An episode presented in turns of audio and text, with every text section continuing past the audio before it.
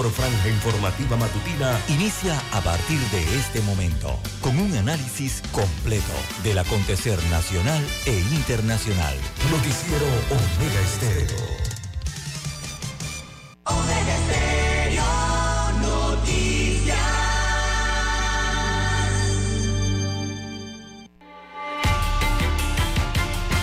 A continuación, los titulares, con los hechos que son noticias hoy.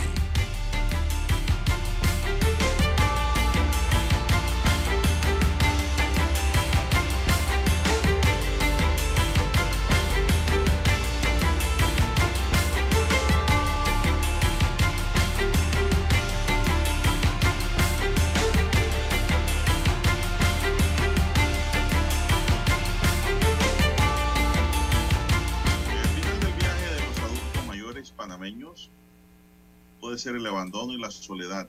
Son parte de la historia de los adultos mayores en Panamá. Aunque hay programas de ayuda y casas hogares, el amor de la familia muchas veces está ausente. José Muñoz se reelige en la dirección del partido Alianza. También intelectuales del PRD se reúnen para analizar las situaciones del país.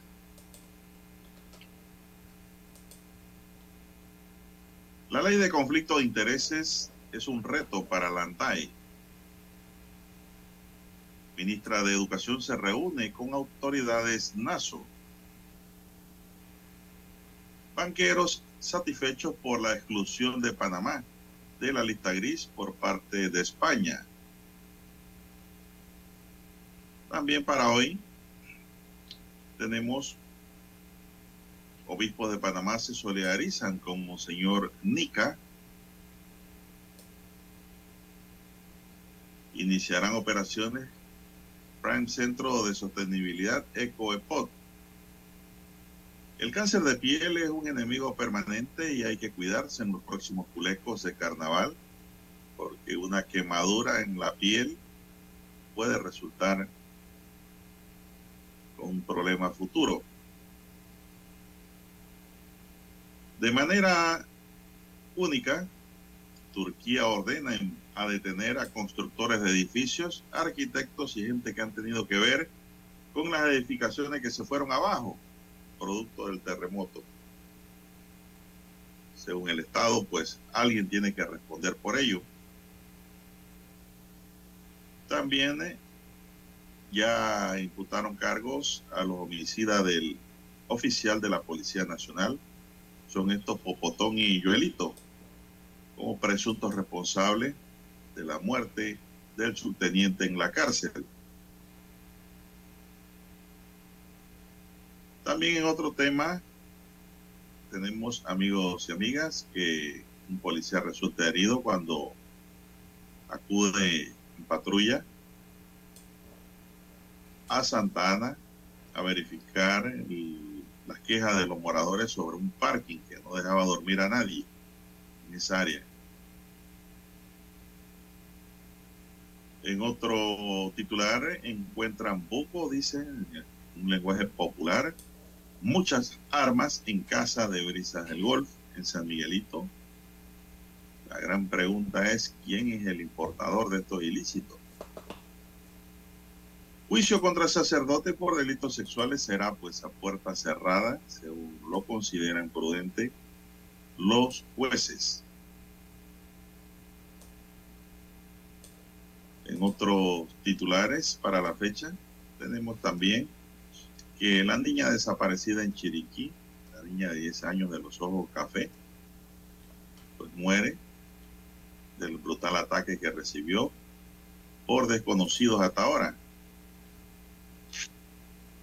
Bien amigos y amigas, estos son solamente titulares. En breve regresaremos con los detalles de estas y otras noticias. Estos fueron nuestros titulares de hoy. En breve regresamos.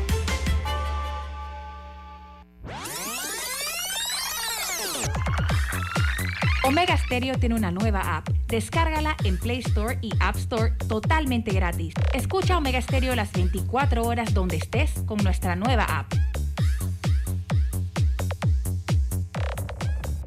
7:30 AM. Infoanálisis, con entrevistas y análisis con los personajes que son noticia. La mejor franja informativa matutina está en los 107.3 FM de Omega Estéreo, cadena nacional.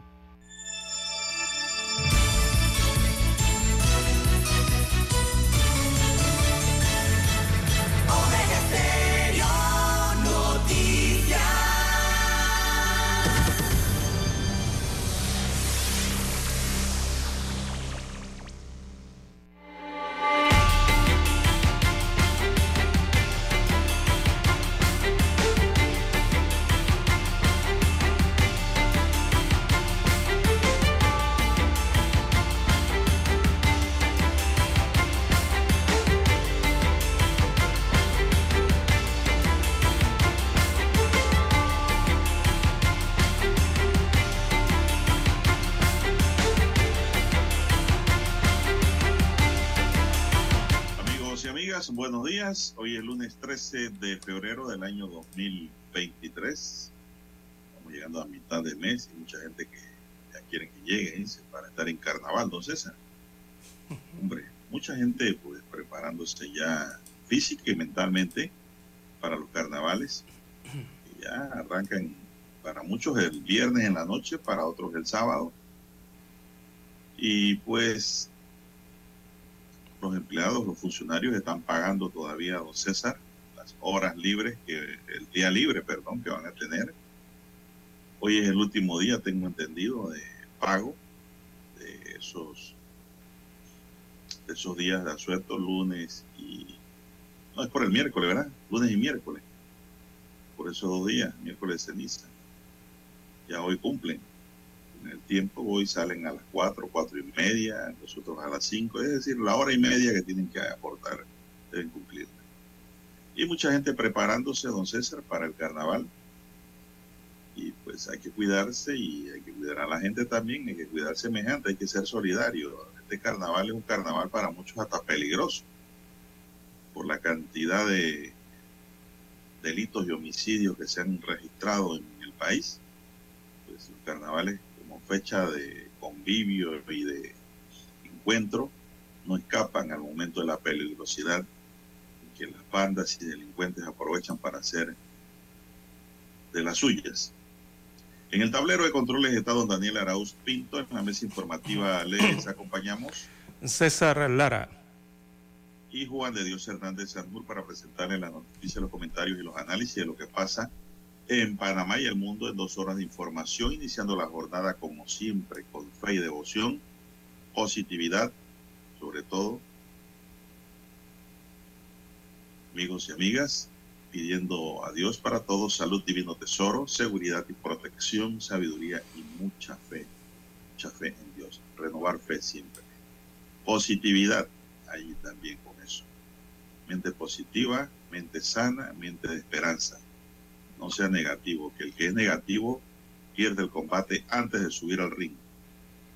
Tiene que boxear hasta el último asalto positivamente y esperar el resultado de las tarjetas. Al final, de las tarjetas al final y es cuando ya nos vamos. Que Dios nos llame. Pero mientras esté esa pelea, ese combate, es, hablando, usted tiene que estar positivo en el ring siempre. Hágalo así. Y ahora eso para las mujeres también, porque hay boxeo para mujeres hoy día. Hombres y mujeres, positivos ante todo.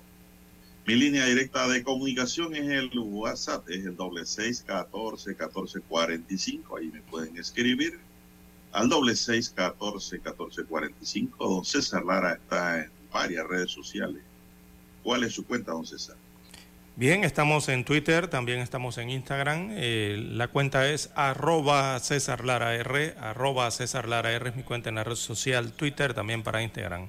Allí sus mensajes, sus comentarios, denuncias, fotos, denuncias, el reporte del tráfico temprano por la mañana, todo eso que ocurre en las vías, en las carreteras, bueno, usted lo envía allí, que sirva de información al resto de los conductores. Buenos días, don Daniel Araúza, allí en la técnica, en los controles. A usted, don Juan de Dios, allá en la unidad remoto, a todos los amigos oyentes a nivel de la República de Panamá, comarcas, provincias, el área marítima, los que están conectados a nivel mundial en omegaestereo.com, los que ya nos escuchan a través de las aplicaciones de Omega Stereo, las plataformas, si no las tiene, bueno, descárguelas a su eh, dispositivo móvil, o su celular.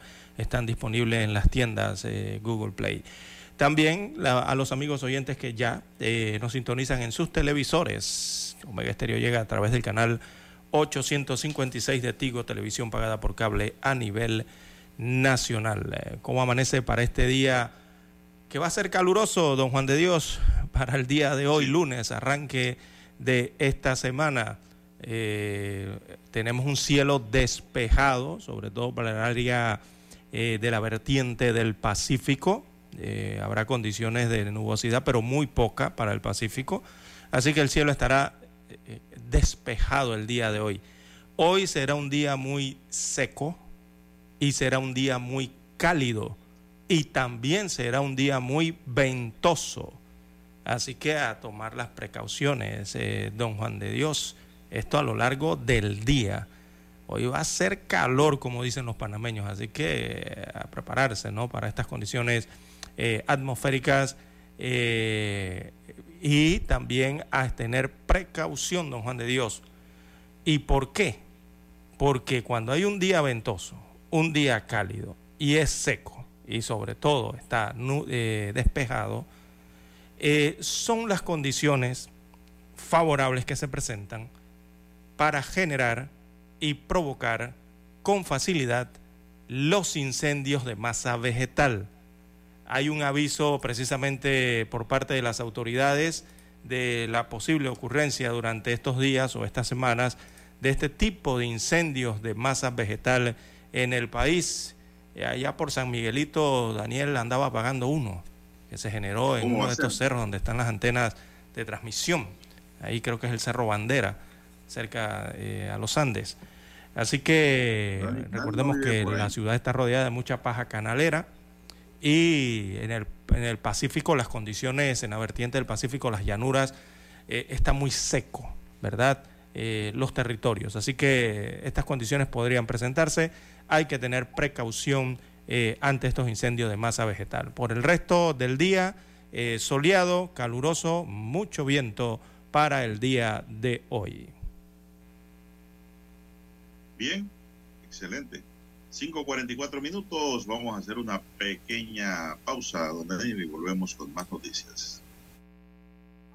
La mejor franja informativa matutina está en los 107.3 FM de Omega Estéreo 5.30 AM. Noticiero Omega Estéreo. Presenta los hechos nacionales e internacionales más relevantes del día. 7.30 AM. Infoanálisis. Con entrevistas y análisis con los personajes que son noticia. De 8 y 30 a 9 y 30 de la mañana. Sin rodeos. Con Álvaro Alvarado. De lunes a viernes. Por Omega Estéreo.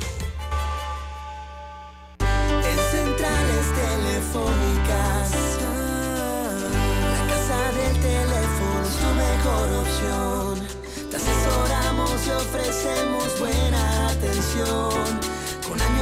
experiencia, trabajando para ti. La casa del teléfono, ubicados en ya Brasil y lista hermosa. La casa del teléfono, líder de telecomunicaciones. La casa del teléfono, distribuidores de Panasonic. Ven a visitarnos. La casa del teléfono. 229-0465 lsdtcorp.com Distribuidor autorizado Panasonic. Para anunciarse en Omega Estéreo, marque el 269-2237. Con mucho gusto le brindaremos una atención profesional y personalizada. Su publicidad en Omega Estéreo. La escucharán de costa a costa y frontera a frontera. Contáctenos 269-2237. Gracias. Omega Stereo tiene una nueva app. Descárgala en Play Store y App Store totalmente gratis. Escucha Omega Stereo las 24 horas donde estés con nuestra aplicación totalmente nueva. Noticiero Omega Estéreo.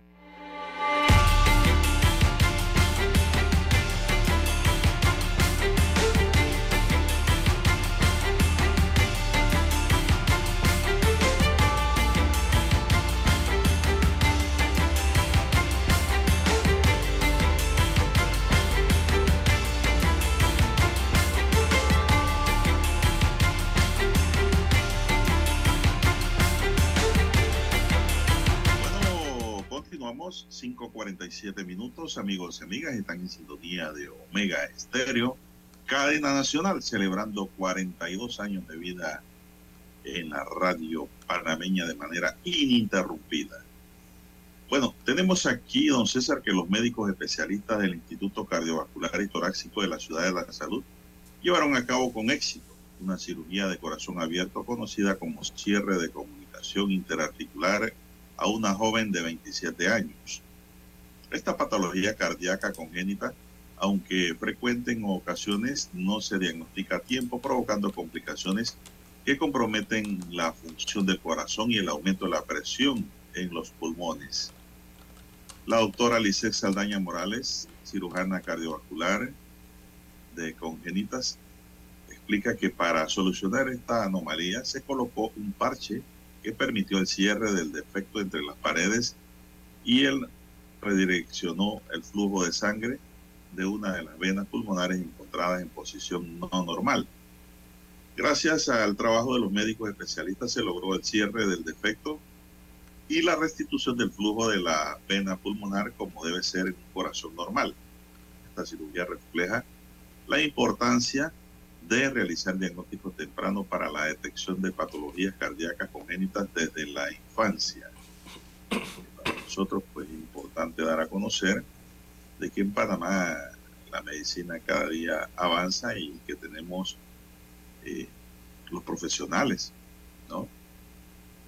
Y un centro especial como la Ciudad de la Salud para llevar a cabo este tipo de cirugía, corazón abierto que el país siga avanzando también en materia tecnológica y de la ciencia, don César. Así es, don Juan de Dios. Ya este tipo de cirugías eh, de complejas patologías, ¿no? cirugías cardiovasculares, eh, estas que realizaban implantes de nuevos dispositivos en el corazón eh, en sí, no operaciones del corazón, ya se venían realizando en Panamá anualmente. La Caja del Seguro Social, yo creo que andaba por arriba de del centenar de operaciones del corazón. Muchas de estas operaciones del corazón, don Juan de Dios, se realizaban en el Hospital eh, Regional Rafael eh, Hernández. Este hospital queda allá en Chiriquí, en David Chiriquí, el hospital de la Caja del Seguro Social, en este punto del país. allá se, se, realizaron muchas de estas operaciones durante los últimos años. Así que, don Juan de Dios, ahora lo que se espera es que aumente la cantidad, o sea, pasar de ese centenar a pasar a una mayor cantidad, ¿no? De operaciones en beneficio de este tipo de pacientes. Ahora con que se cuenta con las instalaciones más amplias, con mayor tecnología, eh, con eh, mejores eh, salones de operaciones en la ciudad de es la ciudad de la salud acá en Ancón en, el área de, eh, esto viene siendo el campo de antenas, Chivo Chivo, ¿no? El campo de antenas creo que se llama.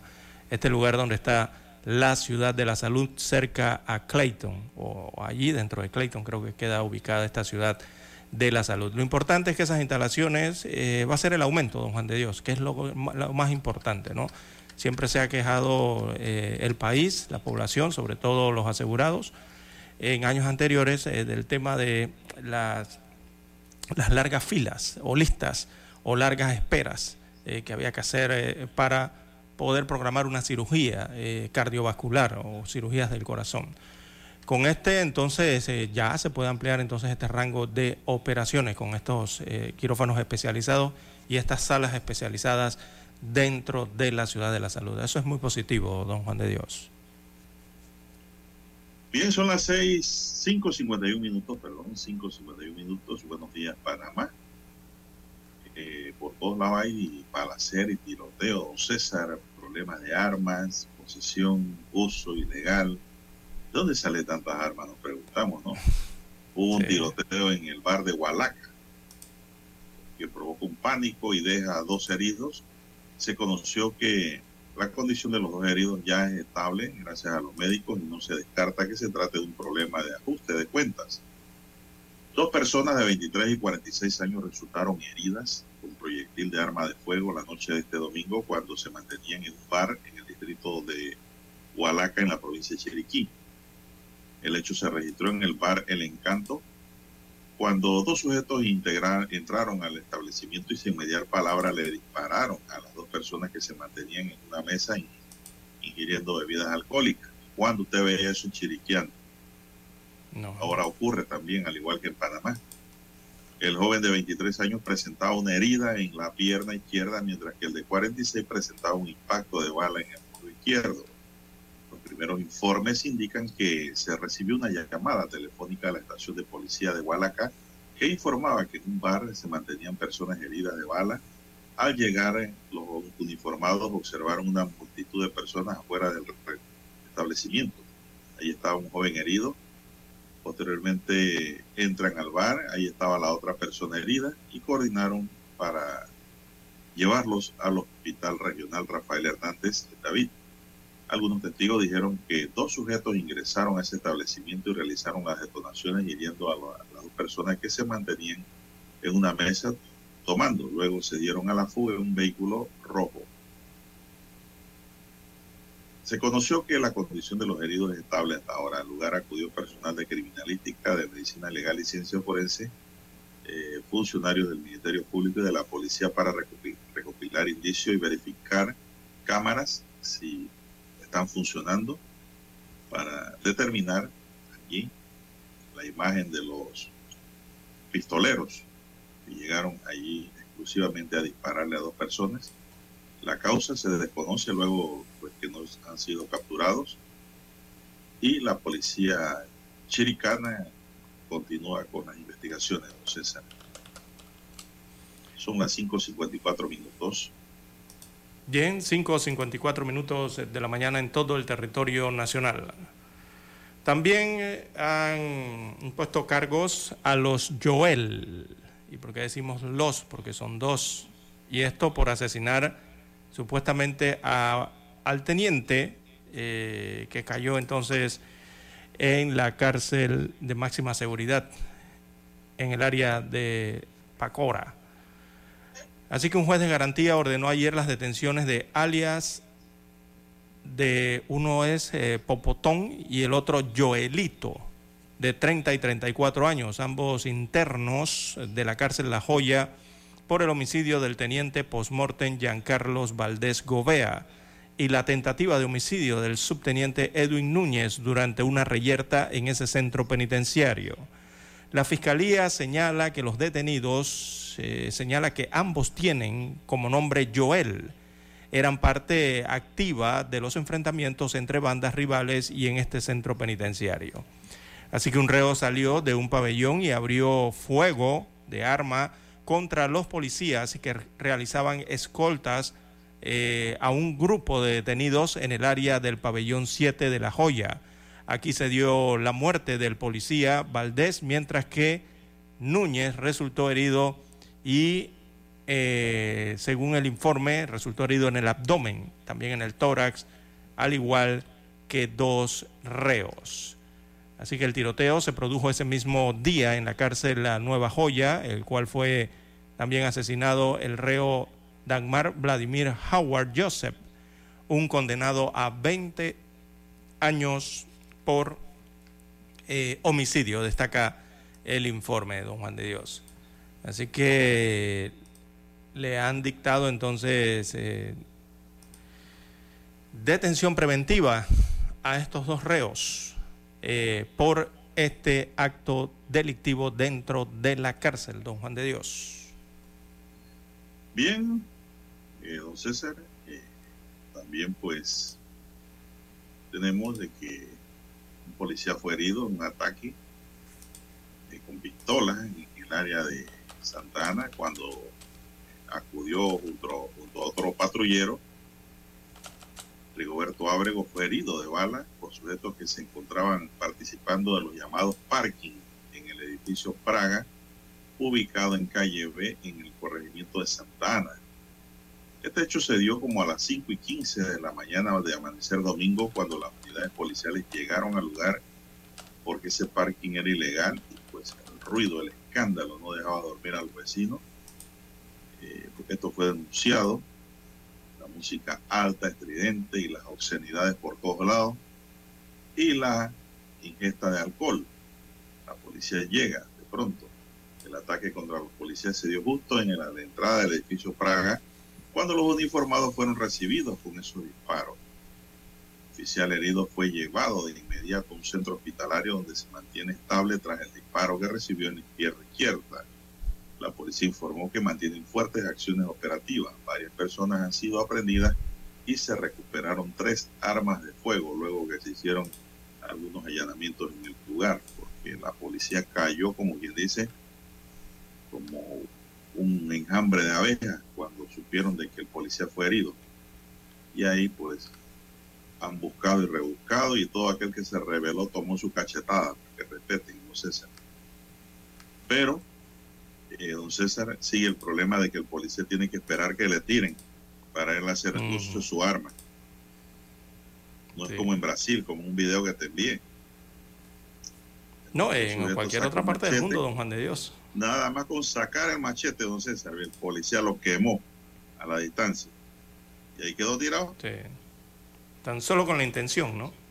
Sí, la intención. En Estados Unidos es igual. Sí, en Estados Unidos es igual. En Estados Unidos le dicen, saque, suba la mano, póngala afuera, póngala sobre el carro. Si usted hace un movimiento, inclusive sospechoso de que va a sacar armas, ahí mismo lo queman. Así usted, cuando la policía dice, párese, párese. Acá no, acá el policía tiene que esperar que el maleante lo tire para ver si tiene oportunidad de responder.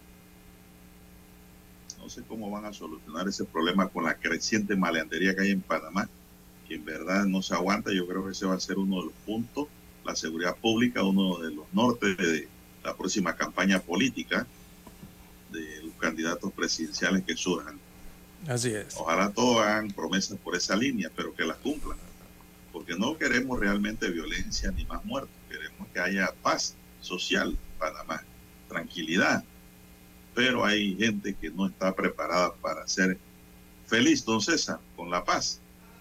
Hay gente que vive en medio de la felicidad y la violencia. Bien, vamos a hacer un alto aquí, don Dani, ya para escuchar nuestro himno nacional.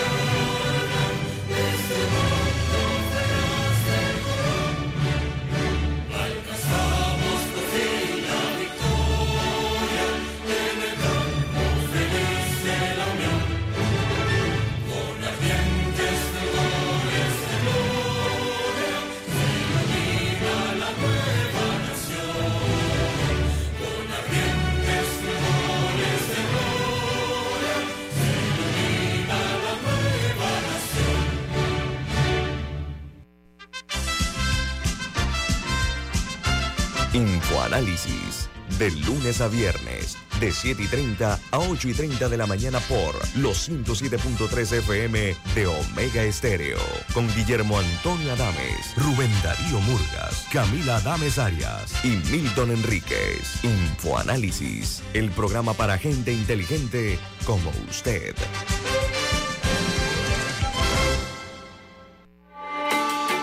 Noticiero Omega Estéreo.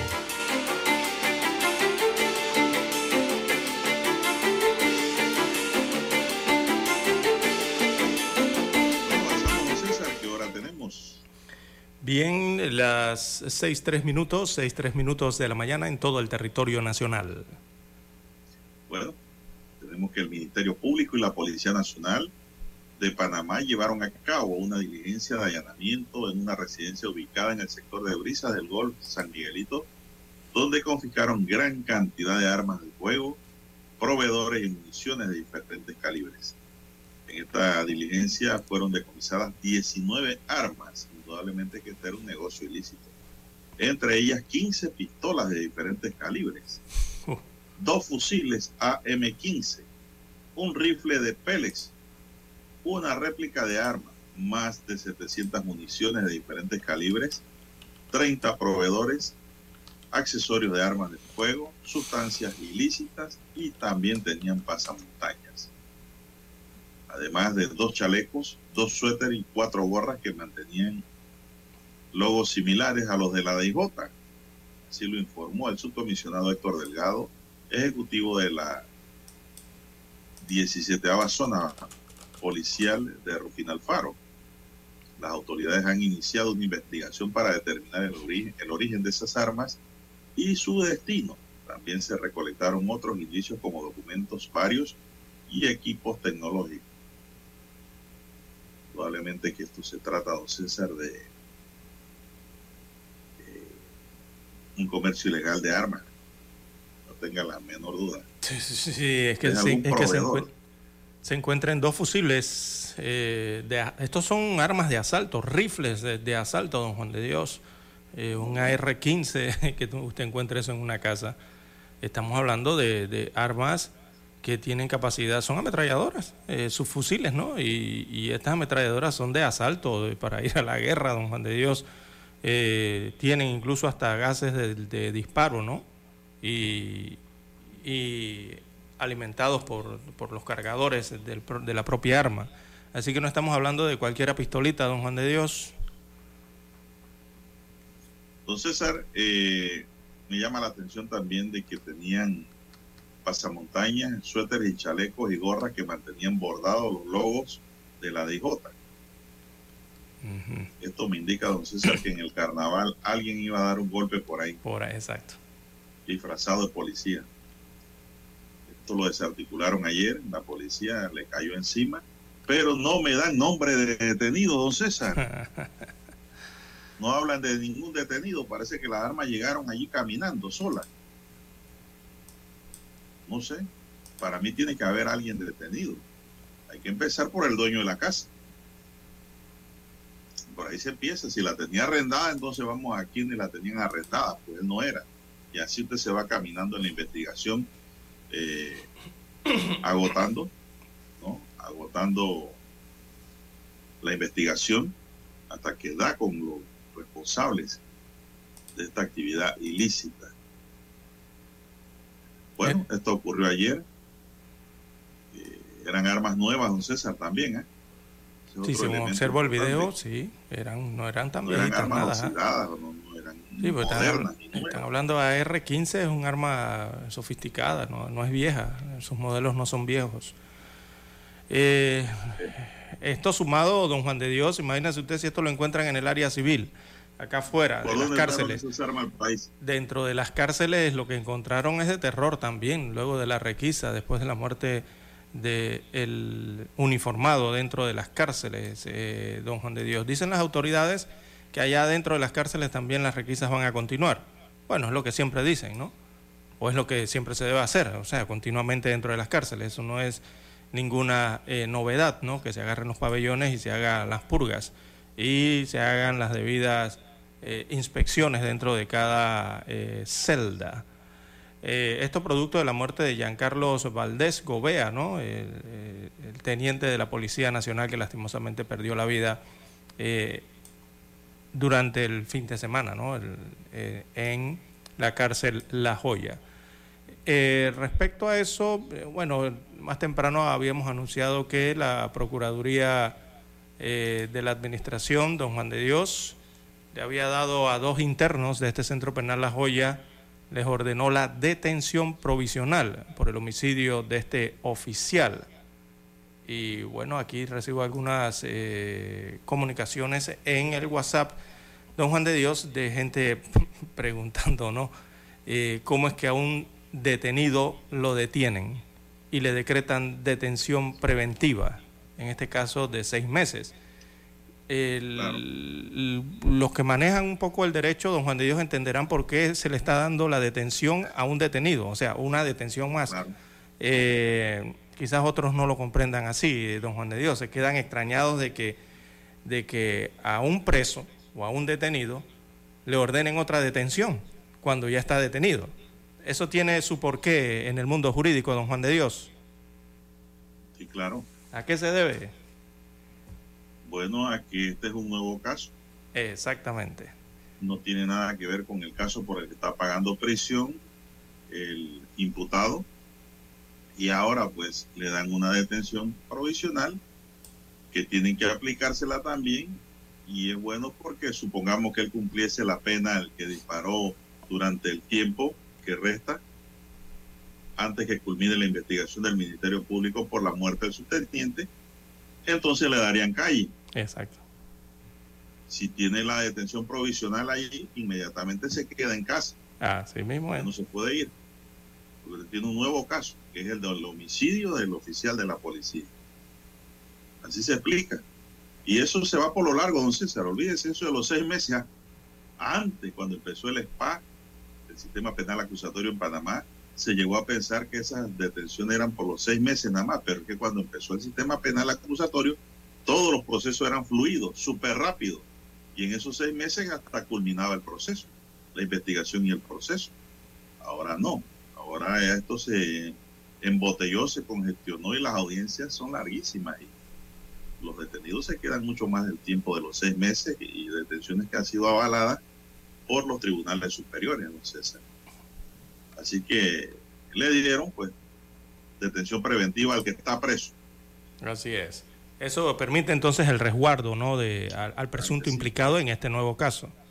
Eh, en caso de que se cumpla la pena actual, ¿no? Para, la, que atienda, para que atienda entonces el nuevo proceso. Así es.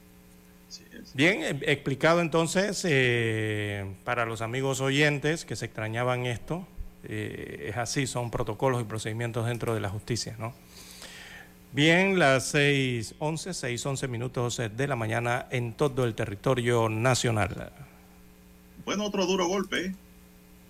Le dan al narcotráfico. Una lancha cargada con drogas y cinco hombres capturados fue el resultado de un operativo desarrollado por agentes del SENAN, Servicio Nacional Aeronaval, en Punta Mala, en la provincia de Los Santos, a través de tareas de patrullaje marítimo por los aeronavales y la coordinación con el CROAN aseguraron la, eh, la lancha artesanal Guatma e, e incautaron 100, 918 paquetes de droga. Usted, y la aprendieron junto a cinco sujetos a bordo. Los paquetes de sustancias ilícitas estaban distribuidos en más de 15 cartuchos negros y sacos. algunos de los paquetes estaban etiquetados con una palabra que decía original. Seguro que esto dice original. La Fiscalía de Drogas de Los Santos está bajo la custodia del cargamento de droga y de los cinco aprendidos que serán llevados ante un juez de garantía en las próximas horas de esta mañana. Esta confiscación se ejecutó en el marco de la operación Alfa de la policía. Las organizaciones criminales utilizan las zonas costeras panameñas para el trasiego de estupefacientes. Y pues el servicio aeronaval tiene que estar pendiente, don César, de estos movimientos. Sí, esto ocurrió en el Pacífico, don Juan de Dios. Pero en el, en el Caribe, eh, nuestro panameño, eh, también se incautaron otros 60 paquetes de droga en la terminal portuaria eh, en la provincia de Colón durante el fin de semana. La droga iba oculta en un contenedor que estaba en el patio de este recinto portuario eh, hasta que fue intervenido. Así que la incautación de este cargamento forma parte de la operación Alfa, mismo que contó con el apoyo del Centro Regional de Operaciones Aeronavales. Aquí es el CENAN, ¿no? La que, el que actuó eh, en este puerto para la incautación de esta droga que iba en un contenedor. Y esta droga iba con destino, el contenedor iba para Túnez, en África. Pero eh, bueno, eh, ha sido detectada la droga y sacada de circulación también en el Caribe panameño. ¿Cuántos detenidos hubo? No reportan detenidos. Bien, señoras y señores, son las 6:13 minutos en su noticiero Megesterio, el primero con las últimas. Vamos a hacer una pequeña pausa, don Daniel. Vamos a la pausa para regresar con más noticias.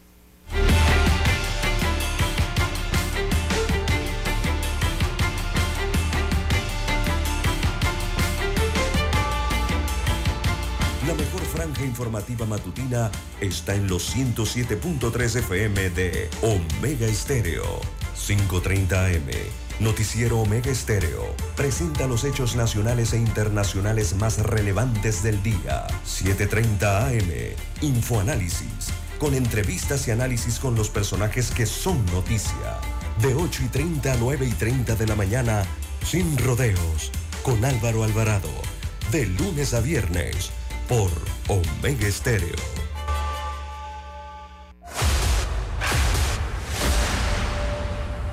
Desde los estudios de Omega Estéreo, establecemos contacto vía satélite con la voz de América.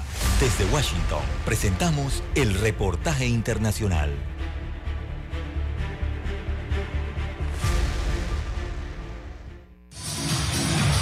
Restaurantes de lujo, tiendas opulentas, modernos edificios vienen emergiendo en los últimos años en ciertas zonas de Venezuela y para una élite reducida pero muy vistosa. La llaman la Venezuela Premium o la de la burbuja.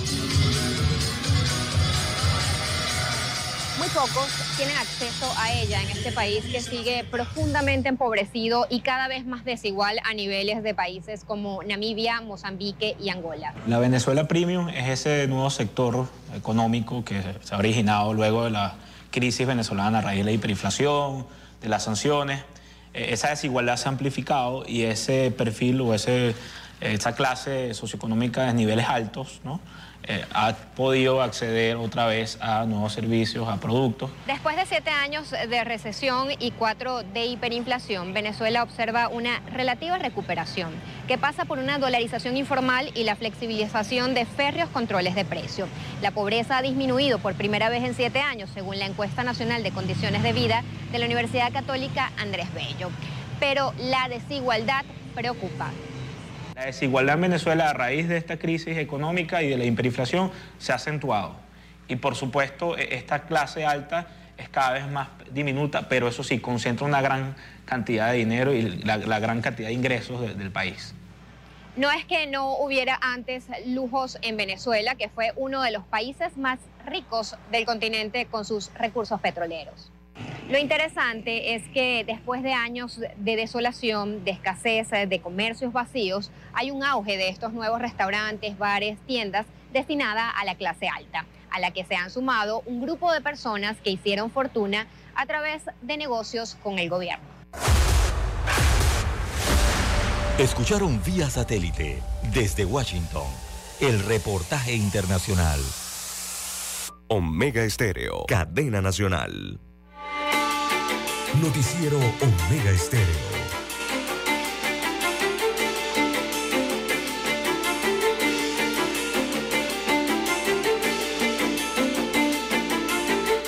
Bueno, son las 6:17 minutos, señoras y señores. Avanzamos en esta mañana de lunes. Anímense, póngase positivo, eh, camine, claro que sí. Que va caminando en el Parque Omar, escuchando Omega Estéreo. Saludo para esa persona. Y el que va caminando por eh, cinta costera, don César, escuchando Mega Estéreo, así como el que esté en Amador, acá en Panamá. En Chiriquí ni se diga. En la pista cerca del aeropuerto, la gente con su audífono escuchando Mega Estéreo. Gracias. Bueno, don César, el partido Alianza renovó su junta directiva para el periodo 2023-2028 y todo el mundo se pregunta ¿qué, cuáles son los alianzas, quiénes son. Bueno, un mini partido. El evento electoral contó con la participación del 91% de los convencionales convocados, quienes escogieron la, nómina liderada por José Muñoz, quien se religió en el cargo. ese partido de José Muñoz, José, olvídese lo demás.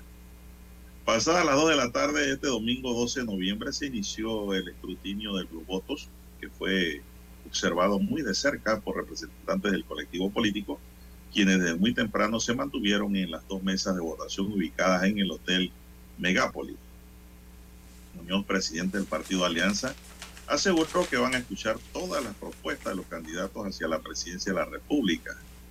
Cuando se tome la decisión de una alianza será de cara al pueblo, dice Muñoz y adelantó que está o ha conversado con José Alberto Toto Álvarez, que allí lo vi en la foto y el video en esa reunión del partido Alianza. Toto es presidente del partido País, un notado abogado, caballeroso, buen amigo, estaba allí. Además han conversado con José Isabel Blandón, así es, que también lo vi en la foto allí. Benicio Robinson, no lo vi en la foto, pero a lo mejor sí estaba, Rubén de León y el expresidente Ricardo Martinelli, que tampoco lo vi en la foto. Estos eventos forman parte del plan de actividades partidarias que se consignan en el Código Electoral Preparatorio a los comicios para el 2024, don César. Y que dice el Partido Alianza que van con todo. ¿Cuántos cuánto miembros tiene este partido, don César? ¿Tiene ese cuadro? Eh, ¿cuántos, ¿Cuántos habrá allí, no? No, eh, bueno, habría que buscar la, la cantidad de adherentes, eh, pero la gran pregunta es eh, que se han hecho después de esta después de esta reunión, don Juan de Dios, es con quién irá Alianza, en Alianza precisamente, ¿no? Es un partido pequeño. y todo parece indicar que el partido opositor, eh, eh, no sé, a pesar de que yo veo esas figuras desde el partido País en esta reunión, del partido panameñista, eh, no sé cómo si, si, fueron los del PRD o los de Cambio Democrático. Bueno, evidentemente con Cambio Democrático parece que no habrá alianza con el partido País, o no se aliaría por allí. También se pone en duda su alianza con el partido PP o el partido País. Todo parece indicar que eh, se irán con el partido realizando metas, que lidera el expresidente Ricardo Martinelli, ¿no? Bueno, yo diría que ellos están, don César, como quien dice, a la deriva, mirando a qué barco se amarran. Porque si la llamada Gran Alianza coge fuerza, ellos a lo mejor se van para allá pero eso depende de otros factores políticos que ahora mismo están en movimiento, que no están en firme. Y Moca, otro camino, pues apuesta por la juventud y por el cambio real y profundo que requiere el país, con caras nuevas, juventud, deseos de trabajar y pues sobre todo, don César, con acabar con la corrupción tradicional de los partidos tradicionales. Bueno, el Partido Alianza tiene 24.398 inscritos eh, en los últimos registros, ¿no? A inicio de este año. ¿20.000? 24.000. En enero, el último registro. Eh, el último lugar. Marcaba 24.000. Bueno, pero existe en la vida política. Existen como partido. Son las 6:22 minutos, señoras y señores, en su noticiero Megesterio, el primero con las últimas. La ministra de Educación se reúne con las autoridades de NASO, don César. Los indígenas han estado advirtiendo de cierre de vía el fin de semana. Autoridades del Ministerio de Educación y del pueblo NASO se reunieron este fin de semana con el objeto de analizar, supervisar y validar los avances de la implementación de la ley intercultural bilingüe infraestructura escolar, creación del nivel de premedia multigrado y otros temas administrativos. El reinazo Reinaldo Alexis Santana dijo que los temas planteados representan una fortaleza educativa en comunidades como eh, Bonjic, eh, Santa Rosa, Siegue, Cienjiquín, Solón, Isorí, Druri, La Tierra, La Loma Bandera y Sansán. No fue una reunión más, nos encontramos y nos centramos en temas relevantes y en las soluciones posibles. Fue un espacio de coordinación y de acción en búsqueda de soluciones concretas para la región Naso, agregó el rey Santana. El rey Santana no es amigo suyo, don César. No, no le conozco, don Juan de Dios. ¿No? No. Porque antes había un rey que se llamaba Tito Santana. Tampoco le conozco. Este, este heredero del trono. En el encuentro participaron la ministra de Educación Maruja Gorday de Villalobos, el rey Nazo y miembros de la comunidad educativa de la etnia, quienes tienen un rol clave frente a los desafíos de la región en mejorar la calidad, equidad e inclusión en la educación y mejorar los procesos de toma de decisiones. Naso de Yerdí es una comarca indígena ubicada en el extremo noroeste del país, a orillas del río Teribe y adyacente a la frontera entre Costa Rica y Panamá. Este espacio territorial está habitado principalmente por la etnia Naso, César. Así dice la información que nos llega. Pero esta fue la reunión de... no, esta no fue la reunión con los indígenas que dice que van a ah, protestar. O sea, porque hay un bastión del oriente chiricano. Eh, Naso no creo que esté allí. Esta es otra reunión que tiene que ver con otras eh, etnias indígenas. Del Toro. Sí, esto es más de acá hacia la frontera con, con Costa Rica. No, acá sí hubo una reunión de acercamiento, dice, con los indígenas y del ministro del MOP. El ministro de gobierno fue a esa reunión por parte del gobierno nacional y otros funcionarios que ahora mismo se me escapan de la memoria eh, para encontrar una salida y evitar las protestas. Y parece ser que como que sí hubo ahí cierta comunicación e importancia entre de importancia entre las partes y como que por ahora los indígenas dicen que el paro de advertencia que tenían eh, lo han suspendido, don César. Sí, provisional. Porque era un, cierre de advertencia de vías, dice, ahora para carnaval. Sí, un cierre que preocupaba mucho, ¿no? sobre todo al país, a eh, la población y a los gremios.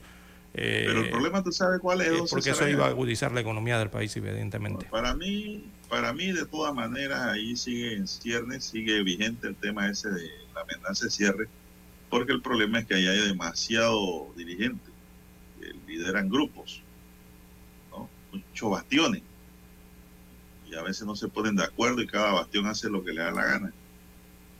Y cuando le da la gana, no hay un coordinador general al que le sigan los pasos y lo que indique.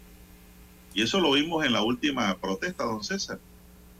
Cuando ordenaban abrir un bastión, el otro estaba cerrado y los camiones no pasaban. Entonces digo, hay, como quien dice, mucho, muchos jefes. Son las 6.26 minutos en su noticiero Omega Estéreo, el primero con las últimas. Bueno, don César y Willy Bermúdez dice que Fábrega está desconectado de la necesidad de la ciudadanía. El representante Don Bosco reiteró que la alcaldía de Panamá tiene los fondos para atender problemas como la basura o las personas en situación de calle, pero por intereses ajenos no están haciendo nada. Este representante de Don Bosco y que se perfila como ser el candidato a la alcaldía por el panameñismo y con posibilidades altísimas, don César, de ganar por su experiencia, fue secretario de la alcaldía mucho tiempo, habló eh, en portada de la Estrella de Panamá sobre el panorama político para la alcaldía de Panamá y de sus aspiraciones de correr para la comuna capitalina. Sobre el debate de las alianzas electorales y los posibles cargos en reserva, Bermúdez se reafirmó que busca ser el abanderado del panameñismo y disputar el cargo en elecciones primarias. Este puesto no debe ser negociado, debe dejar que los mejores lleguen allí. Después de cinco años perdidos, la ciudad necesita que las personas que verdaderamente quieren ver un cambio lleguen al puesto. Yo creo que en el tema de alianzas en torno a este cargo hay que esperar cómo termina la negociación, pero yo aspiro a las primarias y me mantendré en la papeleta para llegar a esta alcaldía hasta el final, manifestó el representante de Don Bosco, que dijo que el alcalde está desconectado de la ciudadanía. pero su soberbia va más allá de lo que se puede decir el 95% de los panameños. Eso es uno de los más grandes errores que tuvo desde el día uno en su administración, proponiendo proyectos como la playa artificial y la construcción de un nuevo mercado de mariscos, señaló el representante don César. Sí, es que el alcalde no las ha tenido consigo desde el inicio, don Juan de Dios, y, la Corte Suprema de Justicia eh, se lo ha hecho saber claramente, ¿no? Eh, aquí, don Juan de Dios, eh, nos hemos conocido, mire, la Corte le ha suspendido acuerdos municipales al alcalde, se han tenido que ir a la Corte para suspendérselos, lo que tiene que ver con la playa. Después el que tiene que ver con el mercado del marisco, la intención del proyecto. También eh, le suspendieron el acuerdo municipal que tenía que ver con el cobro de, o, imponer multas por vehículos estacionados en, Ciudad Capital o en las áreas. Multas para elefantes, no sé Exacto, ¿se acuerda de ese que, que a varios le clavaron sus multas? Bueno, eh, él, no es autoridad de tránsito y transporte terrestre, por eso la Corte eh, le decretó nulidad allí también en ese tercer acuerdo. Y ahora aparece otro cuarto acuerdo, o otra cuarta decisión, decreto, como usted lo quiera tomar, en la que también le suspenden la acción, ¿no? Eh, esto que tiene que ver entonces con los, el aumento de los impuestos municipales a partir del mes pasado. Eh, así que acción que hace el alcalde eh, parece que no es una acción que esté realmente articulada, ¿no? Eh, en todos los sentidos. lo llevan a la Corte Suprema de Justicia con las consultas y lo que viene para atrás es suspensión inmediatamente. O sea, que tenemos un alcalde que yo no sé, este sus asesores en materia jurídica, económica, no sé realmente qué, qué estará pasando dentro de la alcaldía. No, no, eh, es, que este alcalde, don César, no tiene equipo. No tiene equipo. Él empezó sacando a toda la gente que Blandón preparó profesionalmente, indistintamente al partido o grupo que perteneciera. Tenía, Blandón tenía muchos independientes trabajando ahí en la alcaldía, profesionales a, carta cabal al 100%, sin exigencias políticas partidarias. Esa gente tomaron muchos seminarios, se prepararon para hacer una comuna efectiva en la labor, pero llegó este caballero y desarticuló todo eso y votó a todo mundo para meter gente que no sabían ni para dónde iban, pensando que esto era una tienda, un abarrote, ¿no? Que iban a hacer lo que les daba la gana. Se quedó sin equipo y prueba de ello que hasta Judy se le fue. Ya de último. No tiene equipo. Si tú no tienes equipo no puedes trabajar, don César. Donde metas el pie, metes el error. Vamos a la pausa, don Dani, para escuchar el periodo. Desde el dominante Cerro Azul, Omega Estéreo cubre las provincias de Panamá, Colón, Darién, Panamá Oeste y las playas en los 107.3.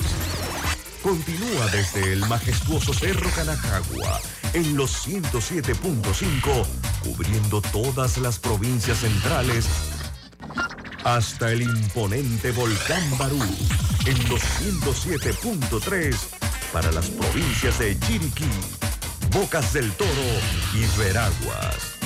Omega Estéreo para todo Panamá.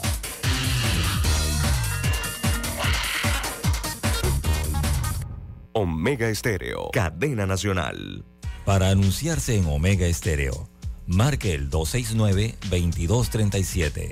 Con mucho gusto le brindaremos una atención profesional y personalizada. Su publicidad en Omega Estéreo. La escucharán de costa a costa y frontera a frontera. Contáctenos 269-2237. Gracias. 7:30 AM. Infoanálisis, con entrevistas y análisis con los personajes que son noticia. La mejor franja informativa matutina está en los 107.3 FM de Omega Estéreo, cadena nacional. Desde los estudios de Omega Estéreo, establecemos contacto vía satélite con la voz de América. Desde Washington, presentamos el reportaje internacional.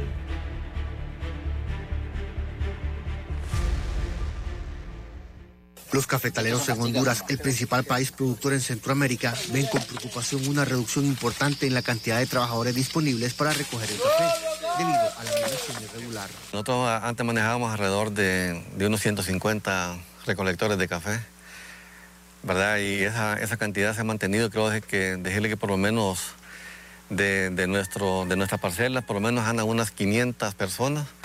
En La Paz, uno de los departamentos hondureños con mayor producción, la cosecha en muchos casos se ve afectada debido a que la tradición de cortar café ya no es bien vista. Este Pero otros aseguran que gracias a este trabajo pueden generar un ahorro en la temporada.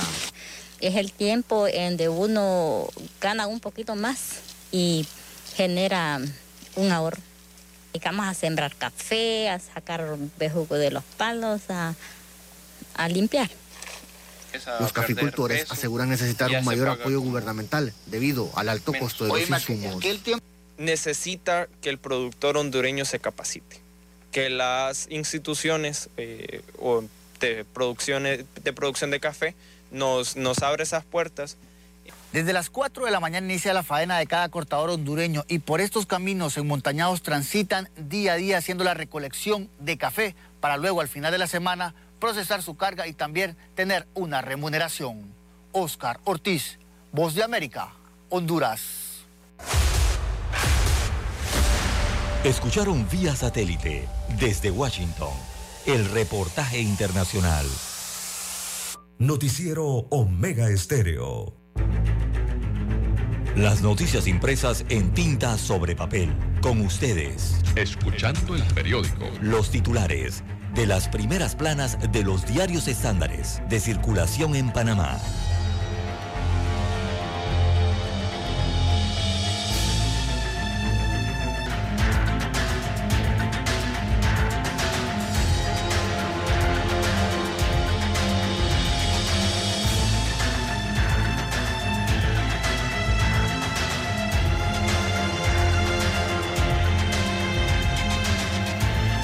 Amigos oyentes, este lunes 13 de febrero del año 2023, el diario La Prensa titula Carnaval, suspenden cinco contratos por más irregularidades. Así que del total de siete contratos directos otorgados por la Autoridad de Turismo de Panamá, al menos cinco han sido denegados. Los otros dos contratos no han sido ubicados por el diario La Prensa. También para hoy se eleva a costo de la conexión del metro con el Aeropuerto Internacional de Tocumen. Una sexta adenda firmó el Metro de Panamá con el consorcio Línea 2 Ramal, que construye la conexión de dos kilómetros entre la Línea 2 y el Aeropuerto Internacional de Tocumen. También en el aspecto financiero y económico, la prensa titula Macroeconomía y Mercado. La semana pasada el mercado terminó en números rojos. En el mercado accionario, la caída de los precios provocó que la variación del índice Standard Poor's eh, fuese negativa en 1.1% en comparación con los niveles de la semana anterior, destaca el diario La Prensa. También para hoy, Asamblea se aumenta presupuesto en 86 millones de dólares, así como lo escuchó, amigo oyente. Inicialmente la Asamblea a la Asamblea le fueron avalados 143 millones de dólares, pero hubo un aumento de 86 millones de dólares. Esto durante el año 2022. Y es un problema constante que ya hemos señalado aquí en Omega Estéreo. Eh, bueno, más adelante le vamos a dar detalles de esos mismos eh, presupuestos que son alarmantes, sobre todo los constantes aumentos y elevados aumentos de presupuesto en el modificado precisamente durante la pandemia, que es cuando menos presupuesto debieron haber eh, tenido. Bien, en más títulos del diario La Prensa para hoy, eh, tenemos eh, periodistas sacan a relucir múltiples versiones del torrijismo de cara a sus primarias. Destaca el diario La Prensa que al evento no asistió el expresidente Martín Torrijos Espino, a pesar de estar invitado. Su nombre, al igual que el de Cristiano Adames, quien dijo presente, y el de la doctora Turner, eh, se manejan para aspirar a la silla presidencial del partido. También José Muñoz se reelige y dice que en Panamá nadie gana solo. Bueno, esto lo dijo ayer.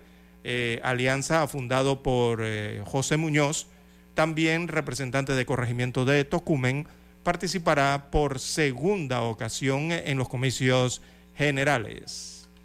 En más títulos del diario La Prensa para hoy, a discusión extensión del 30% del descuento en el precio de los medicamentos. Así que la mesa técnica de medicamentos eh, debe decidir si extienden la vigencia del decreto número 17 del 10 de agosto del 2022, que establece una disminución, un 30% el precio establecido, al menos de 170 moléculas que abarcan unos 900 medicamentos en el país. También las grandes petroleras duplican sus ganancias. Las principales compañías del sector obtuvieron un beneficio neto conjunto por más de 200 mil millones de dólares, dicen las informaciones internacionales plasmadas hoy en el diario La Prensa. También a nivel internacional, Rihanna o Rihanna confirma su segundo embarazo durante el Super Bowl. Así que de rojo, levitando y con un inesperado invitado eh, en la pancita, dice hoy el diario La Prensa en uno de sus principales eh, titulares. Bien, son los títulos que aparecen en portada del rotativo La Prensa. Pasamos ahora a destacar lo que es eh, la primera plana del diario La Estrella de Panamá. Adelante, don Juan de Dios. Efectivamente, la Estrella de Panamá para hoy nos dice, la Organización de Naciones Unidas señala funcionarios de vejámenes contra migrantes las autoridades responden. Un documento de las Naciones Unidas recoge denuncias de violaciones sexuales a mujeres migrantes por parte de funcionarios panameños en Darién. El Ministerio de Seguridad y la Defensoría del Pueblo alegan no tener reporte de esta situación, porque, leído don César, según la Defensoría del Pueblo, lo que hay es una carta de denuncia, que no llegó, no ha llegado a la oficina panameña. Duque duda del proceso de paz y prevé aumento de la coca en su país, según el polígrafo. El expresidente de Colombia, Iván Duque, considera que el ELN no le interesa hacer la paz porque está en actividades de narcotráfico y estimó que los cultivos de coca aumentarán en vista de que no se aplica la aspersión como herramienta de erradicación. También dice, ABP manifestó su satisfacción, o sea, la Asociación Bancaria Panameña manifestó su satisfacción por la exclusión de Panamá de la lista gris en España.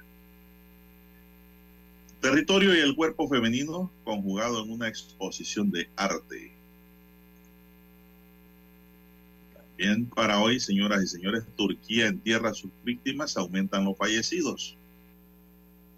La música electrónica panameña se abre espacio propio, dice otro titular.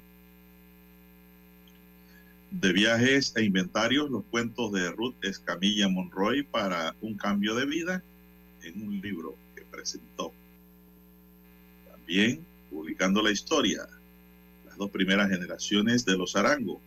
Alfredo Figuera presentó su último proyecto, el libro José Agustín Arango Ramírez, en el que detalla la saga de las dos primeras generaciones de la familia Arango en Panamá.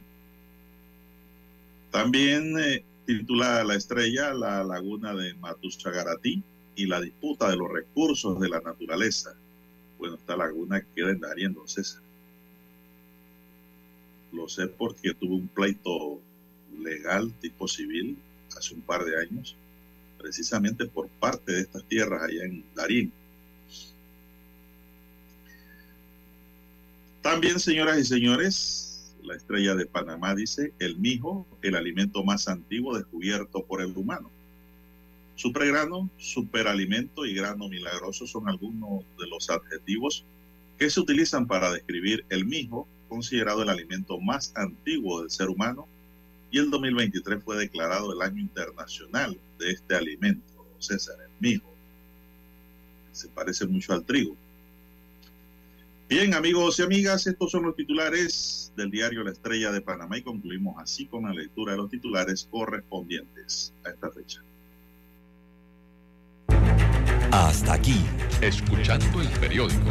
Las noticias de primera plana, impresas en tinta sobre papel.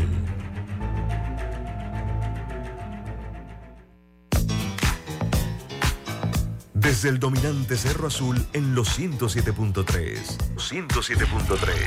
Continúa por el majestuoso Cerro Canajagua en los 107.5 para provincias centrales. Hasta el imponente Volcán Barú. Volcán Barú en los 107.3. Transmite Omega Estéreo, cadena nacional simultánea.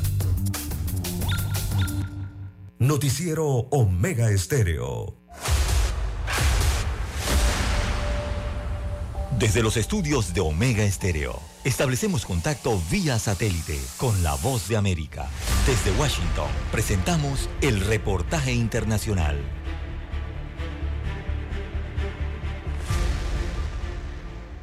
Desde el comienzo de la pandemia, las aerolíneas experimentaron una sustancial disminución en los viajes en 2020 y 2021 y perdieron decenas de miles de millones de dólares. Las ganancias comenzaron a regresar en 2022 cuando el tráfico aéreo se recuperó nuevamente.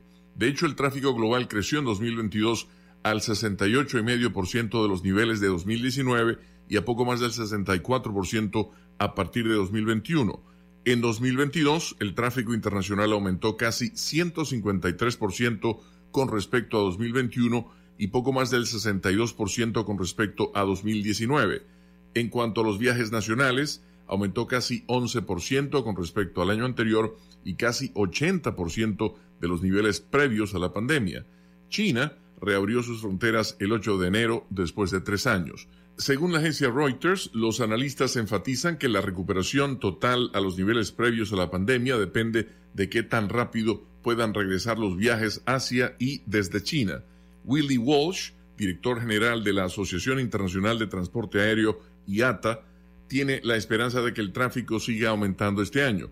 La industria salió de 2022 mucho mejor de lo que entró, ya que la mayoría de los gobiernos levantó las restricciones de viaje por el COVID-19 durante el año y la gente aprovechó esa libertad para viajar. Se espera que este impulso continúe en este 2023, a pesar de las reacciones un poco exageradas, según su opinión, de algunos gobiernos ante la reapertura de China, indicó Walsh. Además, agregó, y citamos sus palabras, es vital que los gobiernos aprendan la lección de que las restricciones de viaje y los cierres de fronteras tienen poco impacto positivo en términos de frenar la propagación de enfermedades infecciosas en nuestro mundo globalmente interconectado. Leonardo Bonet, Voz de América. Escucharon vía satélite desde Washington el reportaje internacional.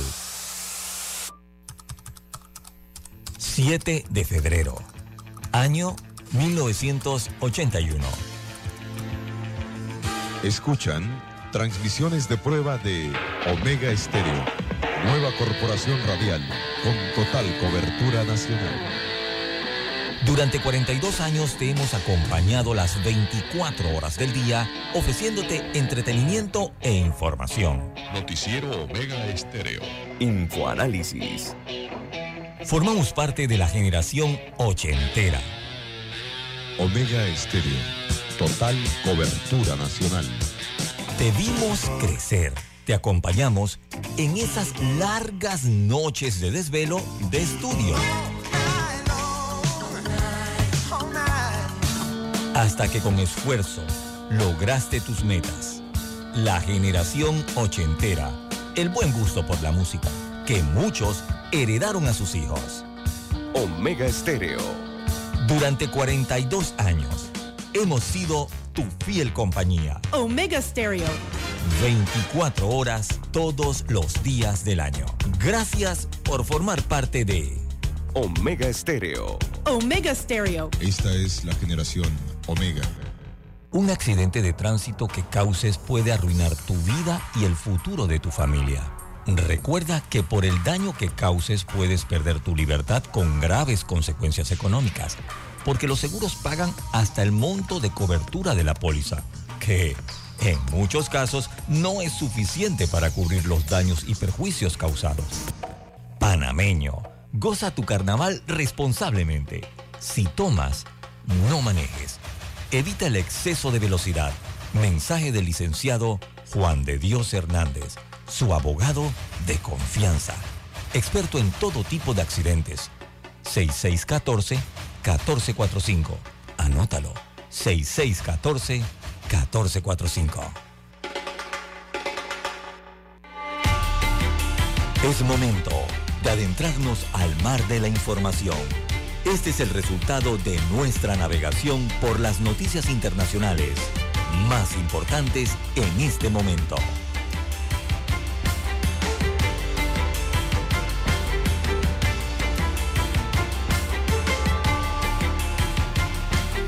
Bueno, 6:48, don César, vamos a dar unas pinceladas al plano internacional.